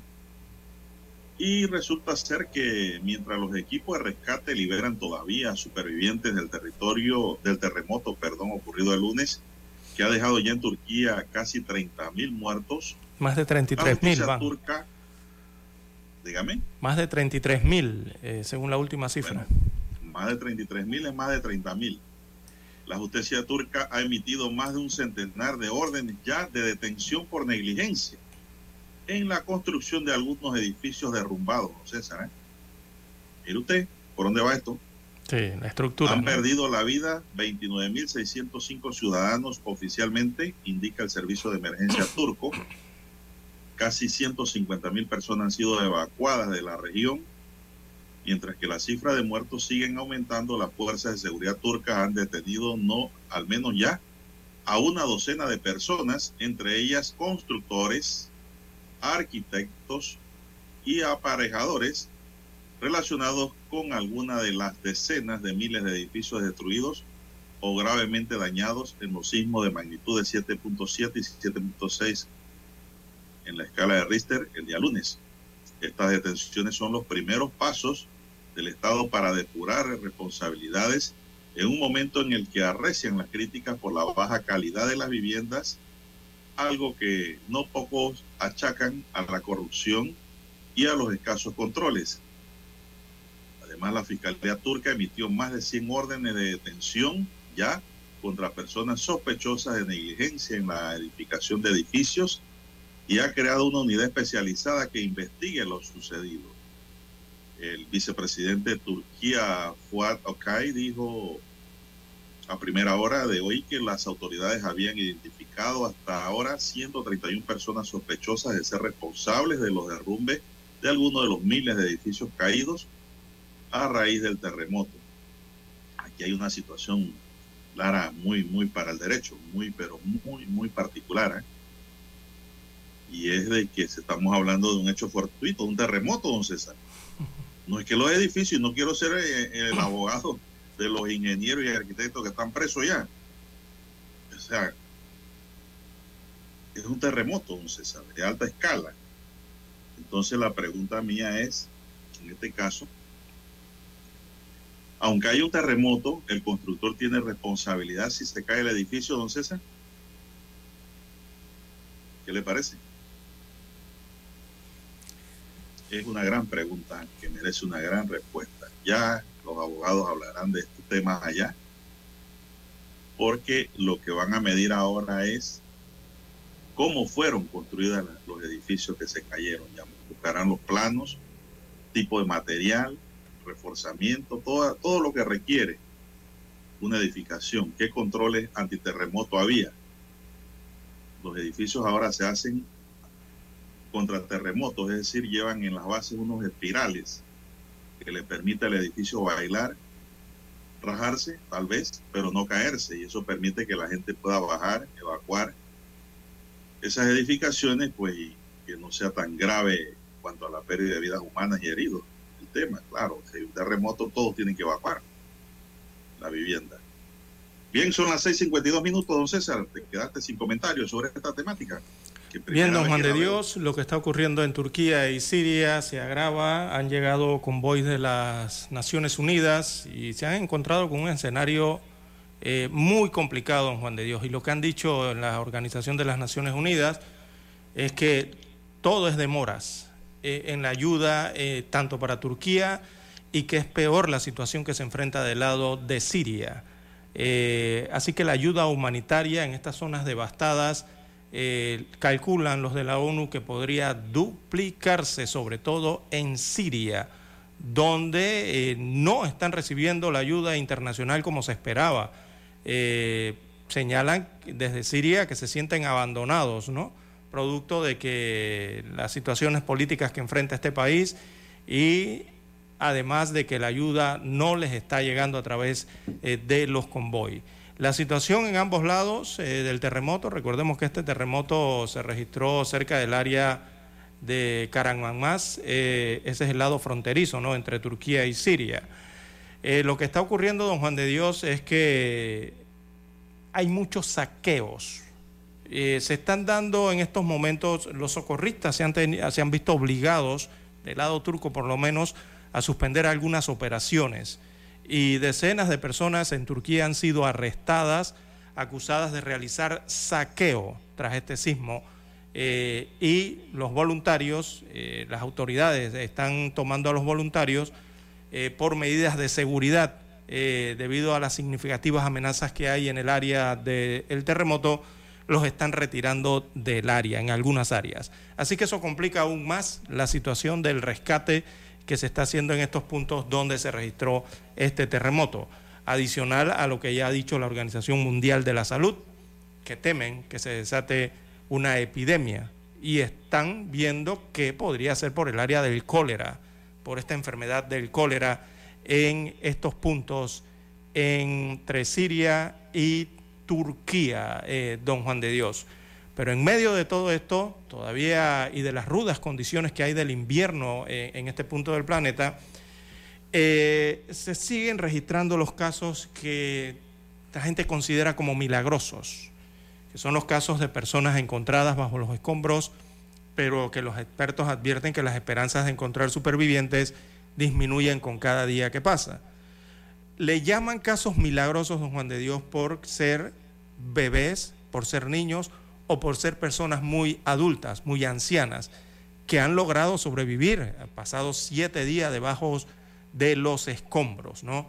Eh, son las personas que regularmente por su condición eh, física, tanto los bebés como los adultos, son los que regularmente no tienen la fortaleza para soportar estar bajo los escombros tanto tiempo y sobre todo eh, bajo las frías eh, temperaturas que se registran tanto en Siria como en este punto de Turquía. Pero están logrando sobrevivir y eso es el gran milagro, ¿no? Sobre todo eh, en la ayuda que se ha visto de los rescatistas, tanto turcos como los que han llegado de diferentes puntos del mundo a ayudar con sus manos. Bueno, siguen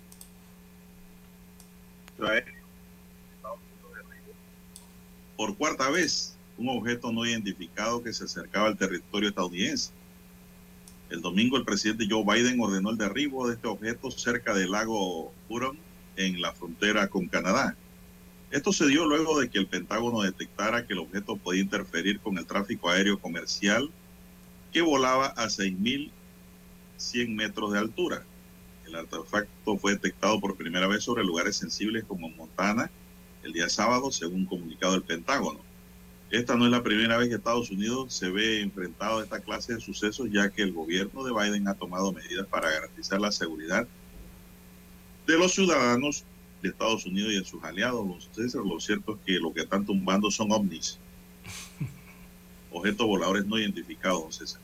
Claro, se cree que son terrestres, que son equipos espías.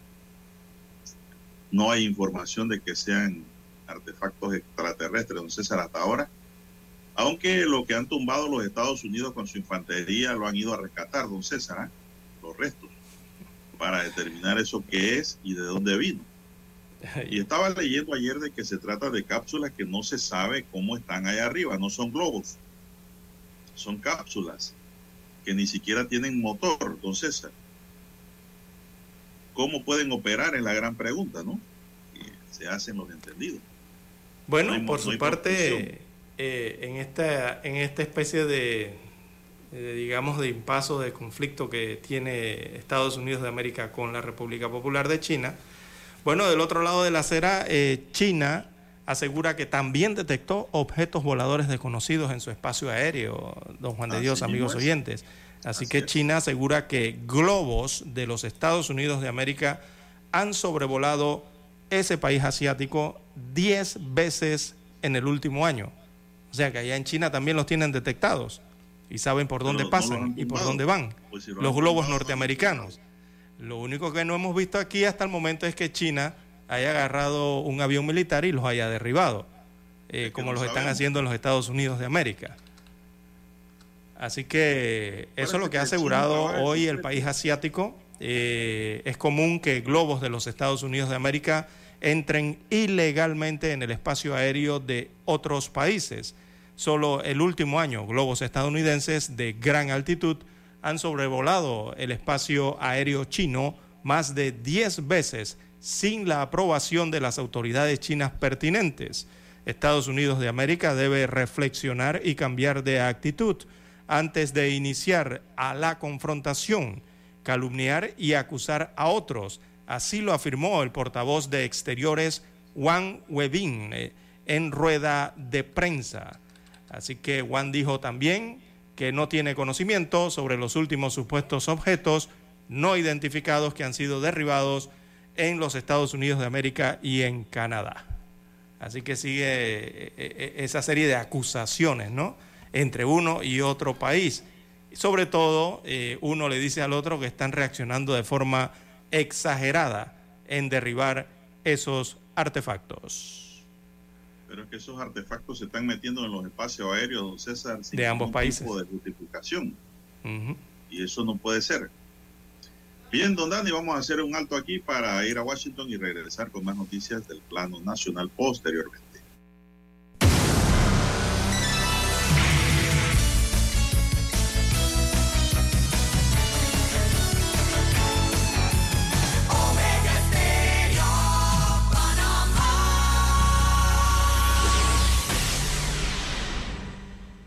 El satélite indica que es momento de nuestra conexión. Desde Washington, vía satélite. Y para Omega Estéreo de Panamá, buenos días, América. Buenos días, América. Vía satélite. Desde Washington.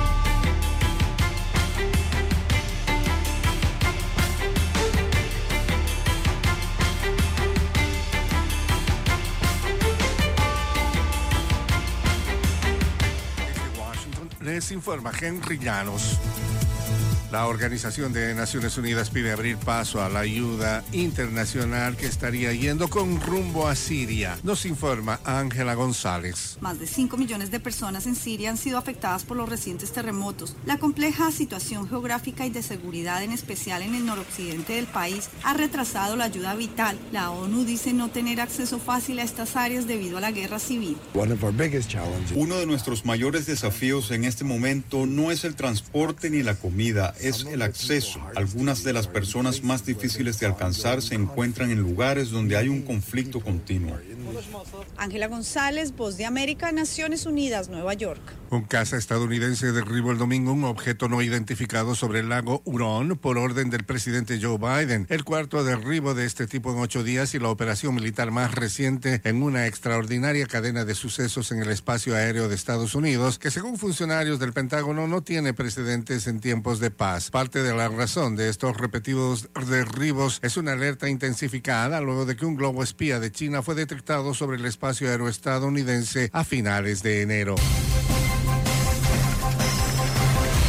Jóvenes venezolanos exigen al Consejo Nacional Electoral iniciar gestiones de inscripción y actualización del registro electoral. Desde Caracas nos informa Carolina Alcalde. A propósito del Día de la Juventud, decenas de jóvenes se manifestaron el domingo para exigir derechos sociales y políticos. En ese sentido, y ante las elecciones presidenciales previstas para 2024, Luis Palacios, coordinador juvenil nacional de Primero Justicia, insistió en la necesidad de que el Consejo Nacional Electoral lleve a cabo las acciones necesarias para actualizar el registro electoral. Y exigir hasta lograr ese objetivo operativo que es los puntos de registro electoral, las actualizaciones, no solamente en las sedes principales regionales, como hoy se ve, que existan puntos a nivel nacional, no solamente en las sedes principales. Carolina, alcalde Voz de América, Caracas. Miles de personas que sobrevivieron a terremotos que golpearon Turquía y Siria hace una semana se preguntan qué ocurrirá a continuación. Muchos han sido evacuados de la región devastada, otros permanecen en casas maltrechas en búsqueda de sus seres queridos. Los equipos de rescate sacaron hoy a una mujer con vida de entre los escombros 174 horas después del primer sismo, aunque los reportes de rescate se volvían cada vez menos frecuentes conforme se alcanza el tiempo límite.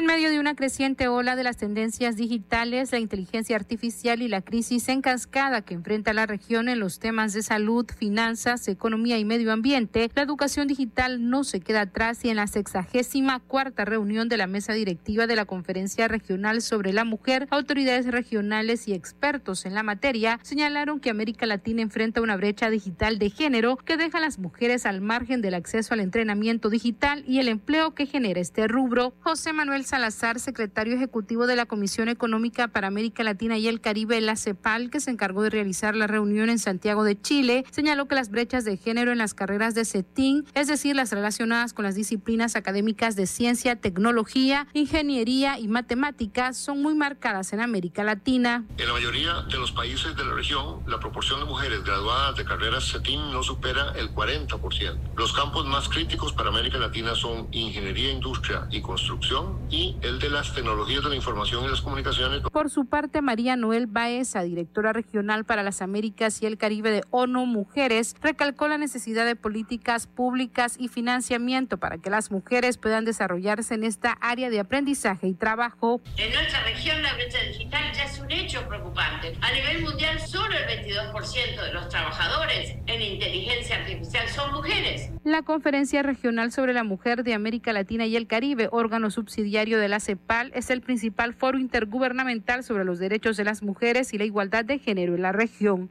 Desde Washington, vía satélite. Y para Omega Estéreo de Panamá, hemos presentado Buenos Días, América. Buenos días, América. Vía satélite. Desde Washington. 7 de febrero, año 1981. Escuchan transmisiones de prueba de Omega Estéreo, nueva corporación radial con total cobertura nacional. Durante 42 años te hemos acompañado las 24 horas del día, ofreciéndote entretenimiento e información. Noticiero Omega Estéreo. Infoanálisis. Formamos parte de la generación ochentera. Omega Estéreo. Total cobertura nacional. Te vimos crecer. Te acompañamos en esas largas noches de desvelo de estudio. Hasta que con esfuerzo lograste tus metas. La generación ochentera. El buen gusto por la música que muchos heredaron a sus hijos. Omega Estéreo. Durante 42 años hemos sido tu fiel compañía. Omega Stereo. 24 horas todos los días del año. Gracias por formar parte de Omega Estéreo. Omega Stereo. Esta es la generación Omega. Omega Estéreo. Cadena Nacional. Noticiero Omega Estéreo.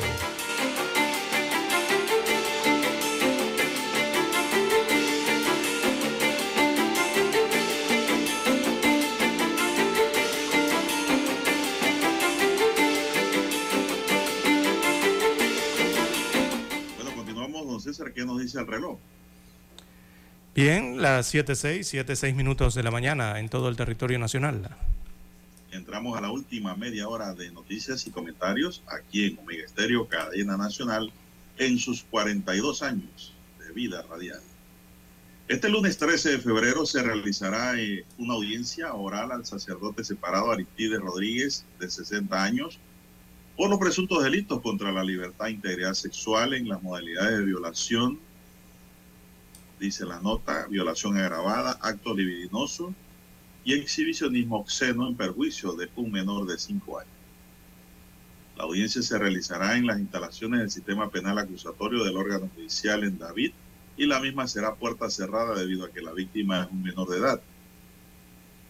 Durante la audiencia, el Ministerio Público presentará los argumentos del caso y sustentará cada uno de los tres casos por los cuales fue judicializado el sacerdote durante una audiencia de garantía y ratificado durante la audiencia intermedia.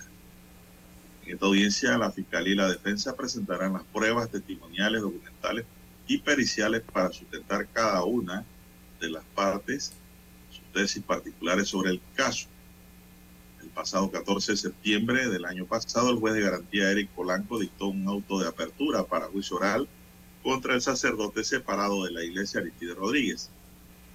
Durante esta audiencia intermedia, el juez escuchó la sustentación de la acusación presentada por la fiscal adjunta del Ministerio Público, Kaira Khan, la querellante Bielka Cubilla y los defensores técnicos particulares, Elvis Valdés y Carlos Figueroa, y admitió la acusación contra el imputado, quien permanece detenido en el centro penitenciario de Chiriquí.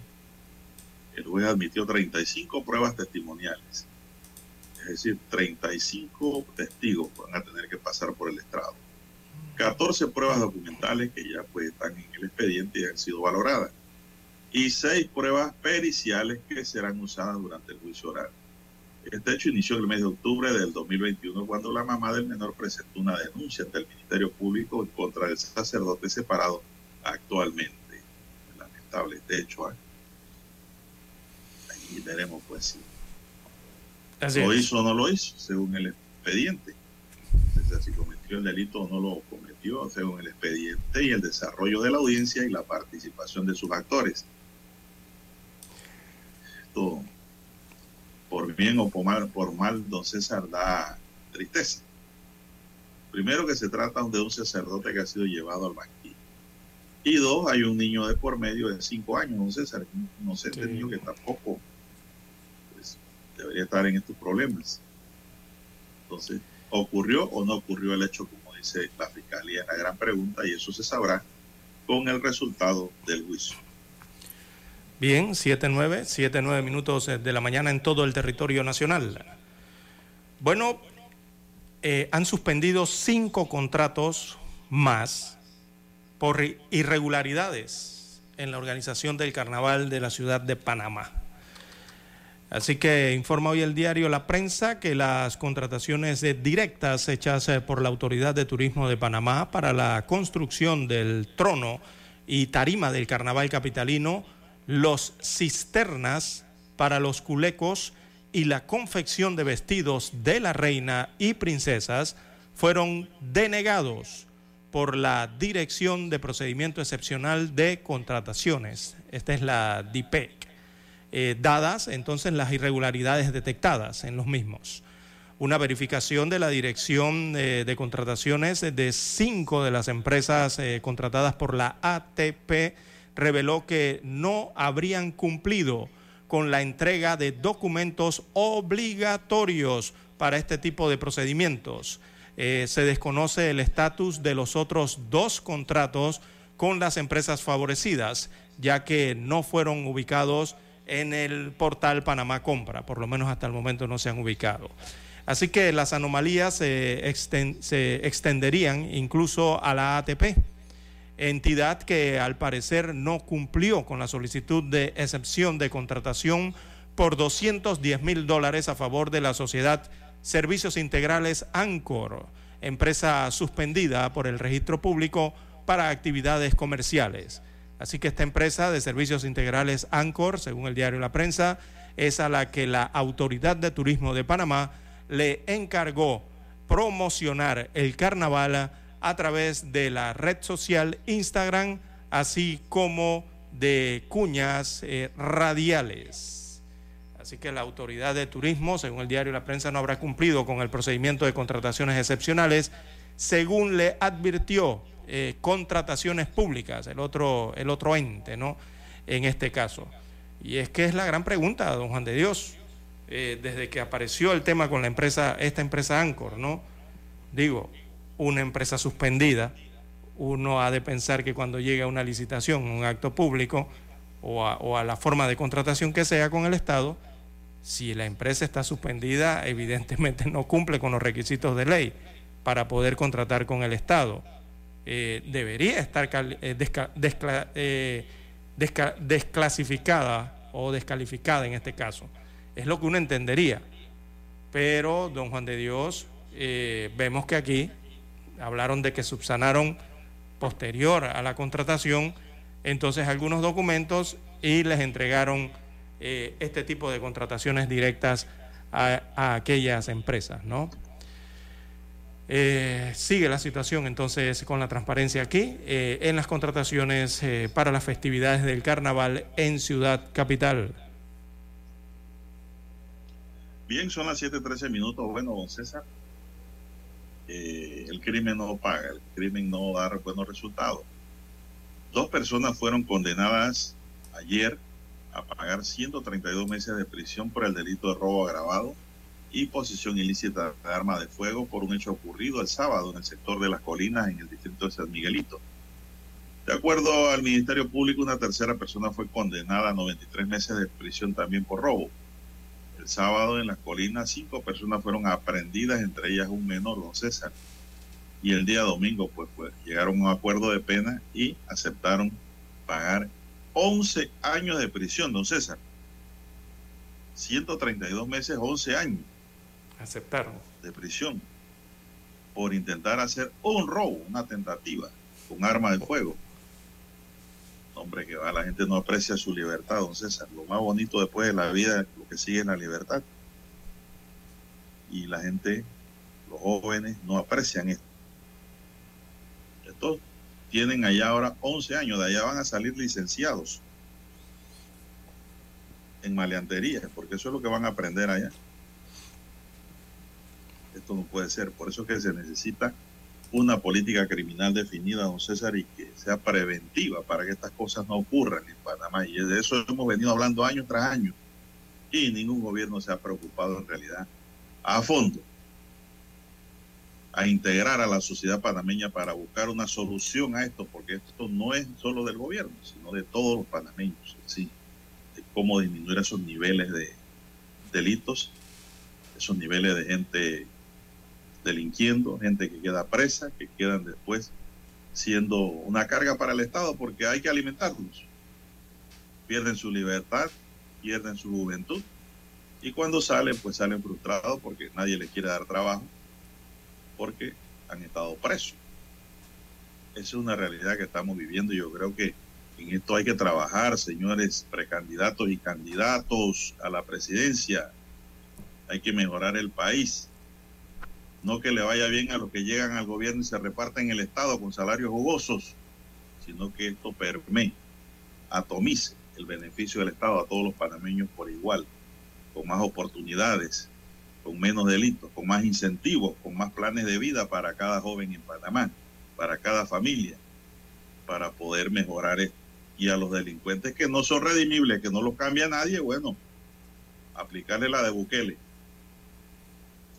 eso hay que hacer en nuestro país a nuestra manera de ver. Vamos a hacer la pausa, don Dani. Regresamos. Noticiero Omega Estéreo. A esta hora establecemos contacto vía satélite desde Washington. Gracias a Banco Aliado. 30 años. ¿Qué quieres crear?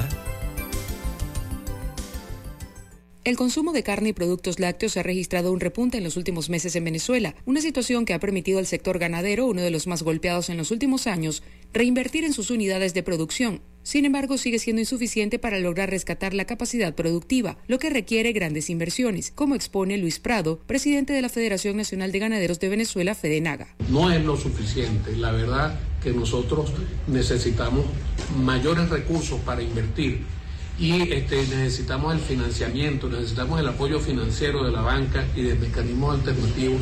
Sin embargo, nosotros somos optimistas de cara a este año 2023, seguimos trabajando, tenemos, somos, somos gente resiliente, gente comprometida con el desarrollo nacional.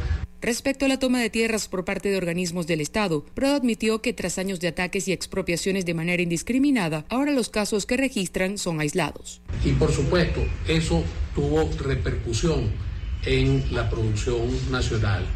Ahora bien, esto ha venido disminuyendo, por supuesto que cada vez que se, que se presenta uno que otro caso, por supuesto que es lamentable y por supuesto que nosotros condenamos y rechazamos este tipo de, de, acciones porque van en contra de la seguridad alimentaria consagrada pues en la Constitución Nacional y la propiedad privada, por supuesto. Durante los últimos 20 años, la inseguridad jurídica, consecuencia de las políticas gubernamentales y más recientemente la escasez de combustible, fertilizantes y financiamientos bancarios, han impactado negativamente al sector agropecuario y la soberanía alimentaria del país. Carolina Alcalde, Voz de América, Caracas. Banco Aliado, cumpliendo 30 años en el mercado, te invita a generar hasta el 3% con su cuenta Más Plus. Banco Aliado, 30 años. ¿Qué quieres crear?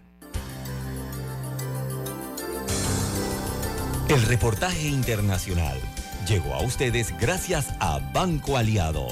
30 años. ¿Qué quieres crear? Omega Estéreo, 24 horas en FM Estéreo. Un accidente de tránsito que causes puede arruinar tu vida y el futuro de tu familia. Recuerda que por el daño que causes puedes perder tu libertad con graves consecuencias económicas, porque los seguros pagan hasta el monto de cobertura de la póliza, que en muchos casos no es suficiente para cubrir los daños y perjuicios causados. Panameño Goza tu carnaval responsablemente. Si tomas, no manejes. Evita el exceso de velocidad. Mensaje del licenciado Juan de Dios Hernández, su abogado de confianza. Experto en todo tipo de accidentes. 6614-1445. Anótalo. 6614-1445. Noticiero Omega Estéreo.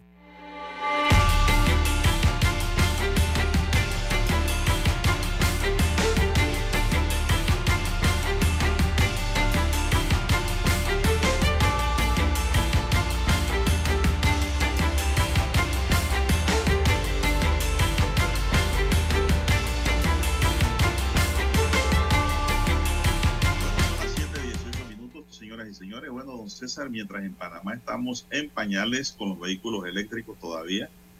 En la ciudad de Dubái aprobaron este fin de semana los diseños de las nuevas estaciones para taxis voladores.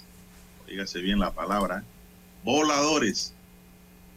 Sí, así como se dijo, el primer ministro de Emiratos Árabes Unidos y emir de Dubái, Mohamed bin Rashid, informó que aprobaron el diseño de las nuevas estaciones de taxis voladores en o que entrarán en funcionamiento dentro de tres años. Según el video promocional compartido en Twitter y regado por el mundo, la primera fase de la iniciativa incluye cuatro estaciones iniciales cerca del Aeropuerto Internacional de Dubái, el centro de la ciudad, Palen Jumeirah y Dubai Marina. Asimismo, informó que el alcance máximo de la aeronave es de 241 kilómetros, con una velocidad de 300 kilómetros por hora y con capacidad para cuatro plazas además del piloto, es decir, cuatro pasajeros. Dubái será la primera ciudad del mundo que contará con una red avanzada de despegue y aterrizaje vertical con cero emisiones de carbono con este tipo de nave, don César. ¿Qué le parece? Eh, yo no sé, don Juan de Dios. ¿Usted se tomaría un taxi de eso? Si estuviese en Dubái. yo prefiero caminar. y yo le pregunto porque Digo, se sabe que es tecnología, ¿no? Y que eh, se comprueba mucho esa tecnología antes de ponerla a disposición de las personas. Pero, oh, da serio subirse un taxi de eso, ¿ah? Y son no tripulados, ¿no? No, si tienen piloto. Tienen piloto, ah, ok. Bueno, estos son de los que llevan a alguien, por lo menos. Hay unos que señalan que son no tripulados. Bueno, la movilidad urbana, don Juan de Dios, se va para los cielos en el mundo. Siempre se ha hablado de la movilidad urbana, pero a nivel terrestre. Eh, ahora ya estará en los cielos. En Panamá y el mundo. Nadie se imaginó que usted desde un vehículo puede hacer una llamada. Sí. Por eso digo, la tecnología avanza y es segura. terrestre de cable para hacer una llamada. Hoy día no. Ustedes en el asiento del pasajero, mire que no estoy hablando del chofer, o de atrás, si tiene chofer, usted coge su teléfono y hace hasta conferencia desde el carro. Imagínese usted cómo vamos ya todo va cambiando y a mí no me trae que esto sea un éxito allá y después. No, sí, sí, claro. Vaya por otros países este sistema. Sí, esa, que me parece hace en diciembre vi alguna construcción que estaba allí donde están las palmeras en Dubái, ¿no? Este gran desarrollo urbanístico que tiene forma de palmeras sobre, el, sobre las aguas, ¿no? Eh, ahí estaban haciendo una construcción y creo que es de lo que usted se está, refiriendo en la nota, don Juan de Dios, que son las primeras terminales, ¿no? Eh, para ese proyecto del transporte aéreo eh, allí en Dubái, iniciando con los taxis aéreos. Así que va a estar interesante esto, don Juan de Dios. Y una competencia al transporte aéreo de, de, los aviones, don Juan de Dios. ¿ah? Eh, bueno, no, no tanto los aviones, porque ellos me imagino van a volar, a van a ir a baja altura, ¿no? No, pero a futuro, digo. encima de los vehículos y el tranqui. Y pueden desarrollar hasta 300 kilómetros por hora. ¿Ustedes saben qué es eso? bueno, en el avión uno va hasta 800. ¿Usted se imagina a un ex conductor de Diablo Rojo aquí montado como piloto en una nave de esa? Qué barbaridad. Dios nos ampare. Bueno, seguimos, son las 7.23 minutos. Este lunes 13 de febrero inicia operaciones el primer centro de sostenibilidad EcoSpot, ubicado en los estacionamientos del Centro Comercial Multiplaza en la ciudad de Panamá. Este nuevo concepto surge con el compromiso de impulsar una cultura de reciclaje en Panamá se informó que EcoSpot, más allá de ser un centro de acopio de residuos para ser reutilizados, se convertirá en un punto de referencia para la ciudadanía a nivel nacional, el cual busca promover el hábito del reciclaje y la economía circular en el país, contribuyendo a cuidar y proteger los recursos naturales. Este centro de sostenibilidad funcionará en un horario de 10 de la mañana a 8 de la noche. EcoSpot también brindará una experiencia interactiva combinando la cultura, el entretenimiento y el aprendizaje sobre la economía circular. Bajo el lema Por un Panamá más verde, el IAFIN justo junto a la empresa Coca-Cola y la empresa Nestlé buscan promover en la población una cultura de separación y clasificación de residuos para una posterior eh, labor de proceso de reciclaje, contribuyendo a la reducción de la huella ambiental. Dicho centro tiene un espacio para que quienes lo visiten puedan compartir un momento de esparcimiento, intercambiar materiales o simplemente relajarse.